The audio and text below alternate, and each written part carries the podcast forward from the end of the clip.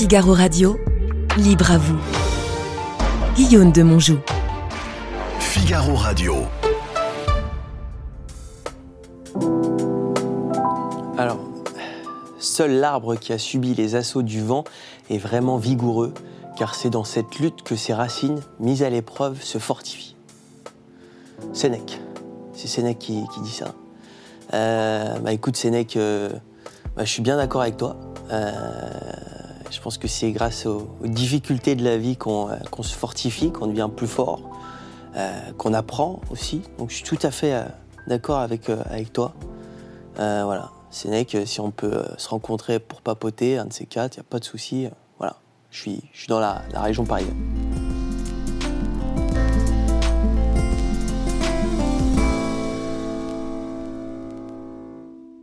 Théo Curin, bonjour. Bonjour. Vous êtes euh, un nageur handisport, deux fois vice-champion du monde. Et vous avez la particularité d'être quadri amputé, ni avant-bras, ni jambes. Mais vous êtes équipé de prothèses. Et à l'âge de 6 ans, il vous est arrivé cette méningite fulgurante euh, qui, euh, qui vous a... euh, donc, il a fallu vous amputer pour vous sauver la vie. S'en est suivi un parcours de soins, une rééducation, une scolarité assurée malgré tout, sport-études à Vichy, et puis cette hargne qu'on ressent à chaque instant de votre parcours, euh, des défis, des triathlons, des half Ironman, euh, des traversées du lac Titicaca à la nage, euh, sans parler de votre vie médiatique, euh, chroniqueur, acteur, conférencier, voyageur. Nous allons en parler. Avant cela, j'ai quelques questions. Est-ce que vous acceptez de vous prêter à cet exercice du petit questionnaire? Avec grand plaisir. Merci Théo. Quel souvenir gardez-vous de votre petite enfance avant 6 ans? Peu de souvenirs qui me restent, parce que j'ai très peu de souvenirs d'avant la maladie, c'est euh, les moments de partage avec, euh, avec ma famille, avec mes parents, ma grande sœur Océane et, et mon grand-père, Michel, qui a pris aussi beaucoup de place euh, dans, dans mon enfance. Donc c'est tous ces moments-là que, que j'ai dans, dans, dans ma tête encore euh, aujourd'hui. Ouais, c'était des moments même très forts pour moi. Est-ce que vous pourriez décrire euh, les traits de caractère de vos deux parents? Ils ont l'air très importants pour vous, Théo. Et ils sont hyper, euh, ils sont hyper importants, c'est clair. Euh, Pourquoi? Parce que je- on va dire que je les ai toujours trouvés très courageux. Euh, L'exemple euh, qui me fait dire ça, c'est que euh, je les ai jamais entendus se plaindre. Euh, Aujourd'hui, les Français, les Françaises se, plaignent souvent. Moi aussi, hein, le premier, hein, je me plains parfois. Mais mes parents, je les ai jamais entendus se plaindre pour aller au taf, pour aller faire des choses parfois pas super drôles et pas super sympas. Et ouais, non, mes parents ont toujours euh, cette envie de faire les choses, de faire bien les choses, euh, d'aller de l'avant, euh, toujours avec le sourire. Et c'est ça qui m'impressionne chez eux. Donc, je dirais leur, courage et leur joie de vivre. Est-ce que vous pouvez décrire la façon dont vous pensez qu'ils ont réagi à, votre, maladie? Est-ce que vous sentez qu'ils se sont renforcés autour de vous? Est-ce qu'ils ont vraiment donné toute leur énergie d'amour pour que vous puissiez vous-même aujourd'hui être l'homme que vous êtes? Je pense que ouais, ils se sont euh, aussi construits dans leur vie de, couple, on va dire grâce entre guillemets à cette euh, à cette tragédie, si on peut appeler ça comme ça. Ça a été euh, forcément très difficile pour eux. Moi, je dis souvent que l'hospitalisation, pour moi, ça n'a pas été hyper compliqué. Je me rendais pas compte de ce qui était en train de se passer, alors qu'eux, ils étaient vraiment en première ligne. Donc, je pense que ça les euh, ça les a ça a consolidé entre guillemets leur leur couple, euh, que c'est grâce à leur amour justement qu'ils ont euh, rien lâché. Et euh, voilà, l'exemple aussi euh, très concret, c'est que j'ai jamais vu mes parents pleurer dans ma chambre d'hôpital. Tout ça, ils ont, ils ont toujours été très forts et ils m'ont toujours donné cet exemple justement de courage, de force et qu'il fallait jamais rien lâcher, quoi. Donc, euh, je dirais que ouais, ça les a, ça les a rendus plus forts. Même si bah plus tard, voilà, ils se sont séparés, mais euh, ils restent de très bons amis et, et c'est le plus important. Et ils sont fiers de vous J'espère, je fais tout pour en tout cas.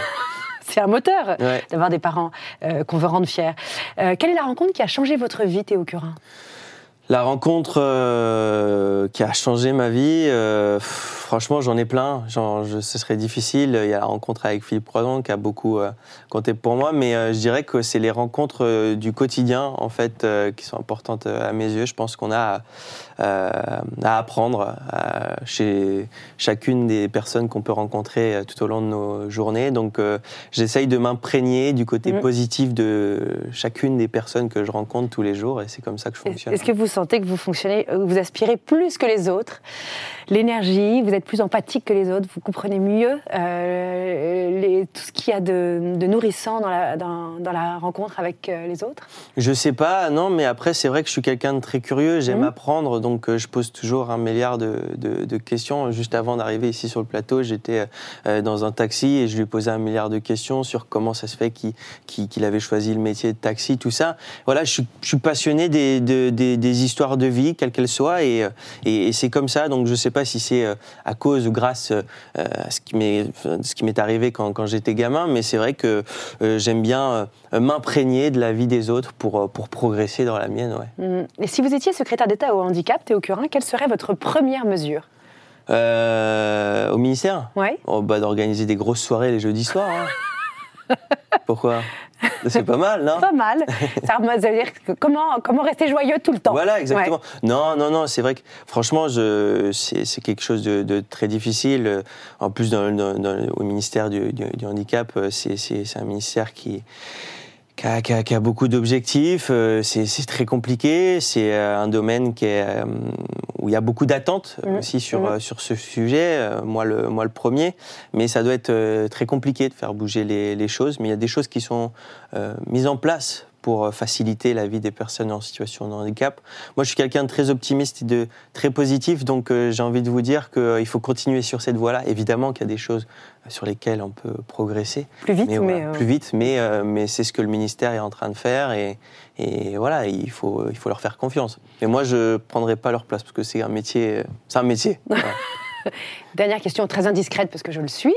Et l'amour dans tout ça, Théo Curin? Bah écoutez, l'amour ça va super bien, ça va super bien. Je suis accompagné d'une femme trop géniale à mes côtés depuis plus d'un an et euh, et on s'amuse. euh, Elle euh, elle facilite elle facilite mes mes, mes mes pensées quand ça va pas, quand quand quand, quand j'ai besoin de parler, on rigole. Donc ouais, je suis, je suis très heureux. Ah, ça se sent. Et d'ailleurs, vous m'avez apporté une espèce de, de- d'une perspective d'exotisme absolu à l'île planète de Thaïlande. D'où ça sort? Pourquoi vous m'avez apporté ça? Bah, on m'a dit de ramener un objet euh, voilà, qui, qui, qui, qui me parlait et en fait j'arrête pas de, de passer mes week-ends avec elle justement pour, euh, pour euh, enfin avec ce livre là on n'arrête pas de passer du temps sur ce bouquin Pour organiser un voyage. organiser un voyage là pour les vacances de Noël donc Ah. voilà je passe beaucoup de temps sur ce bouquin je connais par cœur Théo Curin, vous avez donc 23 ans. Oui. Est-ce que vous pourriez me décrire avec vos mots la sensation qui vous envahit lorsque vous rentrez dans l'eau pour votre entraînement?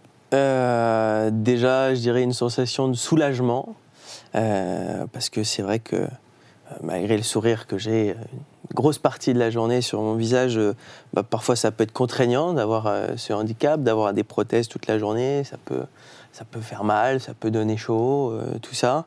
Euh, quand quand j'arrive au bord de l'eau, pourtant, euh, euh, j'ai plus cette sensation un peu pesante euh, des prothèses parce que je les enlève. Et, euh, et je me déplace dans l'eau euh, uniquement avec le corps que j'ai maintenant. Donc, euh, je dis souvent que c'est une sensation de liberté et de légèreté parce que c'est ça, quoi. J'ai plus de plus de soucis quand je suis dans l'eau. Je me je me déplace comme tout le monde et, euh, et je me sens bien, quoi. Il y a plus de il y a plus de frein. La seule di- les seules difficultés que je peux rencontrer, c'est les mêmes que les personnes qui ont leurs mains et, et leurs pieds. Bah, c'est les douleurs mus- musculaires Le euh, froid. dues à la natation, le froid parfois, exactement. Mais sauf que moi, j'ai pas le passage du pédiluve euh, qui est un peu dégueulasse souvent, tout ça. Donc voilà, il y a des avantages. Vous voyez, même on arrive même à en trouver. C'est génial. L'humour, c'est une de vos énormes, euh, euh, magnifiques. euh, euh, euh, c'est des cadeaux de la vie, quoi. L'humour que vous avez vous permet de regarder les choses avec une espèce de distance qui, qui est, qui est très, très Bah, c'est clair, hein, parce que bah, euh, si, euh, si on fait que, que pleurer, si on fait que s'acharner sur, euh, sur son sort en se disant c'est terrible ce qui vient de nous arriver, on finit par pas avancer et c'est.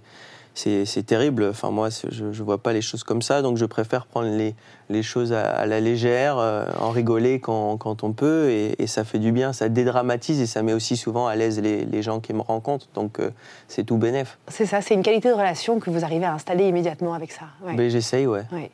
Quand, quand on parle euh, d'eau, euh, je, je me, je me demande si vous n'avez pas eu une phobie d'eau, de l'eau avant cette- cet accident Bah, à 6 ans. ouais. Est-ce que, est que vous pouvez, euh, du coup, euh, faire une réflexion avec moi sur comment est-ce que finalement cet accident a permis que vous arriviez à, euh, à repousser des limites que qu'on se met tous tout le temps?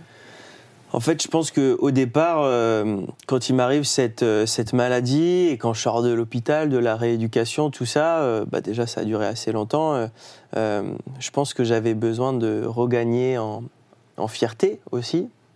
j'avais besoin de me prouver les choses à, moi-même dans un premier temps, me prouver que j'étais capable de faire malgré ce qui venait de se passer.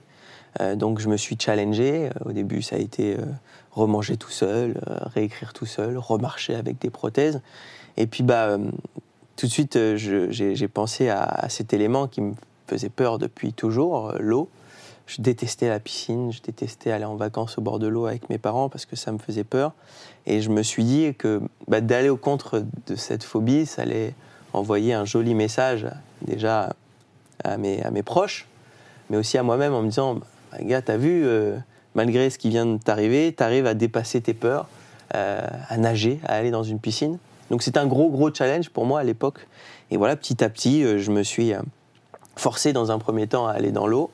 C'était pas spécialement une grande partie de plaisir au début, mais avec le temps, je me suis familiarisé avec cet élément et, et c'était de plus en plus génial. Et vous en avez fait votre vie J'en ai fait? euh, euh, ouais, ma vie et, j'en ai fait euh, l'élément dans lequel je me sens le mieux aujourd'hui.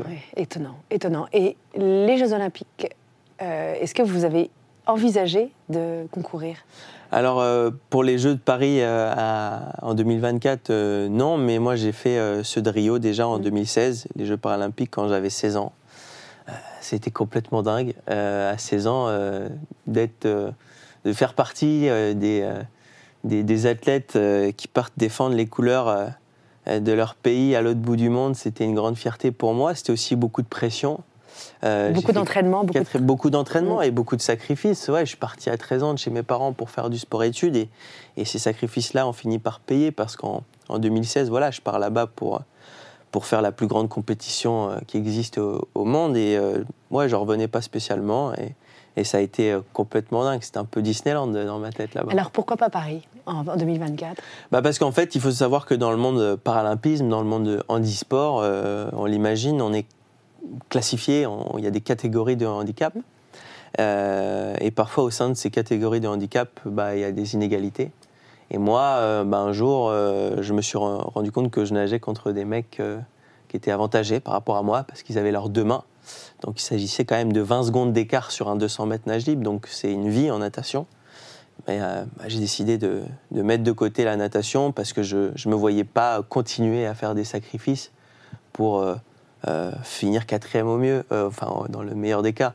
Donc euh, voilà, j'ai préféré mettre de côté la, compétition pour me concentrer sur d'autres rêves que j'avais dans, la tête. Ouais. D'autres rêves parmi euh, lesquels, euh, finalement, rendre dans le grand public le handicap familier mm. et, nous donner accès d'une certaine façon à, à, nos vulnérabilités propres à chacun. Est-ce que vous pensez que quand même, dans une société comme celle d'aujourd'hui, où l'efficacité, la performance sont tout le temps valorisées un peu à l'excès, est-ce que vous trouvez que notre société est trop dans une quête d'efficacité qui, qui nous rend presque imperméables aux personnes différentes? Ouais, peut-être. Euh, je pense que les gens aussi euh, se cachent un peu les yeux parce qu'ils ont peur que ça leur arrive un jour aussi, mm. quelque part il y a plein de gens qui me disent euh, Waouh, euh, mec, c'est fou ce que tu fais. Moi, si, si m'arrivait la même chose, je serais incapable d'avoir le mental que tu as. Et moi, ce que j'essaye de, dire aux gens, ce que j'essaye de leur prouver, c'est difficile de leur prouver, mais en tout cas, j'essaye de, leur dire au maximum c'est euh, on se rend vraiment pas compte des ressources qu'on a au fond de nous, au fond de soi. Il n'y a que quand il t'arrive un, un problème, un pépin dans la vie, que tu te rends compte de tes capacités à surmonter tous ces trucs-là. Mais moi, ça a été le cas. En fait, euh, en grandissant, je me, je me suis jamais euh, senti euh, si différent que ça, quoi, parce que mon corps, physiquement, mentalement, s'est habitué et a fait de cette particularité une force, quoi. Et, c'est ça que je trouve assez génial. Et c'est le message que je veux envoyer aux gens, c'est que même si vous arrive quelque chose de difficile dans la vie, je pense que la plupart des gens, une grande partie de la population, a au fond d'elle euh, un tiroir au fond de, notre ventre euh, qui, euh, qui permet de surmonter tout ça. Parfois c'est très profond, des fois il y a tout un tas de poussière dessus, mais je pense qu'on l'a tous Et euh, on a tous cette capacité, ouais, j'en suis quasi certain. Et vous ne pensez pas que l'amour que vos parents vous ont porté euh, a permis à cette résilience de vraiment de vous, vous, vous mener loin comme ça? Tout à fait. Et ceux qui n'ont pas cette, euh, cette, grande, euh, ce grand cadeau de la vie? Exactement. Moi, je pense que la seule euh, chose qui peut être un frein, on va dire, dans l'acceptation euh, d'un accident, d'une maladie, de la perte d'un proche, quelque chose de difficile, euh, je sais plus comment j'ai commencé. La seule chose qui peut être un frein? La se- je, pense que la, je pense que la seule chose qui peut être un, un frein euh, dans, euh, dans, dans l'acceptation d'un- moment difficile, c'est ça en fait, c'est de ne pas être accompagné. Moi, je, je sais, et j'en suis sûr à 100%, que dans mon malheur, j'ai eu beaucoup, beaucoup de chance parce que j'ai été entouré. Euh, je sais que bah, y, a y a des personnes qui vont avoir beaucoup plus de mal Mm. à accepter quelque chose de difficile parce qu'elles n'ont pas euh, cet entourage euh, autour d'elles, autour d'eux. Et, et c'est ça qui est, qui est- qui est important à, mes yeux. C'est- Et, et je suis terriblement reconnaissant envers mes parents parce qu'ils ont toujours été là pour m'épauler, me, me protéger, sans me surprotéger aussi parce que Mm. ça peut être un peu le risque aussi. Des fois, les parents, quand, quand ils ont un, un enfant euh, euh, qui est en situation de handicap ou qui a une difficulté euh, quelconque, bah, ils ont souvent tendance à une, il crée une sorte de barrière de une barrière, euh, une bulle euh, Mm. protectrice euh, bah, qui va Mm. empêcher l'enfant euh, ou l'ado en question de, de, de s'émanciper. Et, et, de Et vous, le dosage a été bon. Et moi, le- mes parents ont été euh, de- deux véritables chimistes, quoi. Ils ont fait les bons dosages et, euh, et ils ont réussi, ouais, à, à- à me faire avancer. Ils m'ont élevé de la, de la même manière que ma grande sœur, qui était elle valide, et, et je les remercie pour ça, quoi. Mais je suis sûr et je suis reconnaissant que voilà, j'ai eu beaucoup de chance dans mon malheur grâce à mes proches, Est-ce que vous diriez que le regard de la société est en train de changer? Bien sûr. Mais dans le bon sens? Bah oui, regardez, bah, je pense que euh, rien que le fait que je sois invité euh, sur ce plateau aujourd'hui, que j'ai de plus en plus d'opportunités, euh, euh, ça en est la preuve. Euh, Et vous le faites pour tous ceux qui sont euh, eux-mêmes fragilisés dans quelque chose. Est-ce que vous le faites d'une façon un peu comme si vous vouliez être l'ambassadeur aussi de toutes ces personnes qui n'ont pas euh, votre sourire, votre, votre agilité, votre façon de, comme ça, de faire rayonner qui vous êtes? Et il y a plein de gens qui, en vous regardant, j'imagine, sont inspirés par votre modèle. Bah, J'espère, euh, ça, ça me ferait plaisir, c'est clair, mais euh, je me mets pas de pression supplémentaire en me disant euh, fais attention à ce que tu dis, fais attention à ce que tu fais, parce qu'il y a beaucoup de gens qui t'écoutent et qui comptent sur toi. J'essaye quand il le faut et quand je m'en sens capable et, et légitime d'être entre guillemets un, un messager et, et utiliser la petite notoriété que j'ai pour euh, faire passer des messages. Mais je fais aussi les choses pour moi, quoi, parce Mm. que je sais que j'ai beaucoup de chance de d'avoir ces opportunités-là aujourd'hui, mais je travaille aussi beaucoup pour ça. Et, euh, j'essaye de profiter de chaque instant justement pour euh, voilà pour me dire que tout ce qu'on a vécu avec mes proches en, en 2006 c'est de l'histoire ancienne et que maintenant c'est que du positif et que la vie est belle quoi. Vous avez, vous avez concouru pour un triathlon et on vous entend euh, avec une, un petit micro qui a été posé sur vous euh, au fil d'une course de vélo. Euh, vous êtes en train de dire mais pourquoi je fais tout ça? Pourquoi c'est si dur? Euh, Pourquoi je me suis mis cette, cette pression pour faire cette course-là? À un moment donné, il y a une petite voix de vous qui se dit mais pourquoi je me suis mise dans une telle, dans une telle ambition? Est-ce que ça vous arrive souvent ça, Théo Curin? Tout le temps. Souvent dans le sport, enfin, en général, quand on fait face à des, à des difficultés, que ce soit dans le sport, dans le monde professionnel, à partir du moment où on prend des risques de toute façon et qu'on commence à douter, on se dit mais pourquoi je me suis infligé ça? Il n'y a personne qui m'a forcé à le faire. Quoi. Et, euh, et c'est souvent dans les défis sportifs euh, qu'à un moment donné, quand c'est vraiment dur, je me dis pff, pourquoi je suis là? Pourquoi je galère autant? C'est ridicule, tout ça. Et en fait, quand je franchis les lignes d'arrivée à chaque fois et que je vois la fierté dans le regard de mes proches, euh, je me dis, bah, c'est pour ça, quoi, pour Et- vivre ça. Et euh, Qu'est-ce que vous vous dites pour pas lâcher à ce moment-là En vous disant, ben, en fait, je, Je pense à l'objectif final, justement, à cette ligne d'arrivée, à, à ce que ça va provoquer derrière, à, à la fierté aussi que je vais avoir en, en moi. Et euh, j'ai beaucoup utilisé le, le sport aussi pour découvrir mes, euh, mes limites. Mm.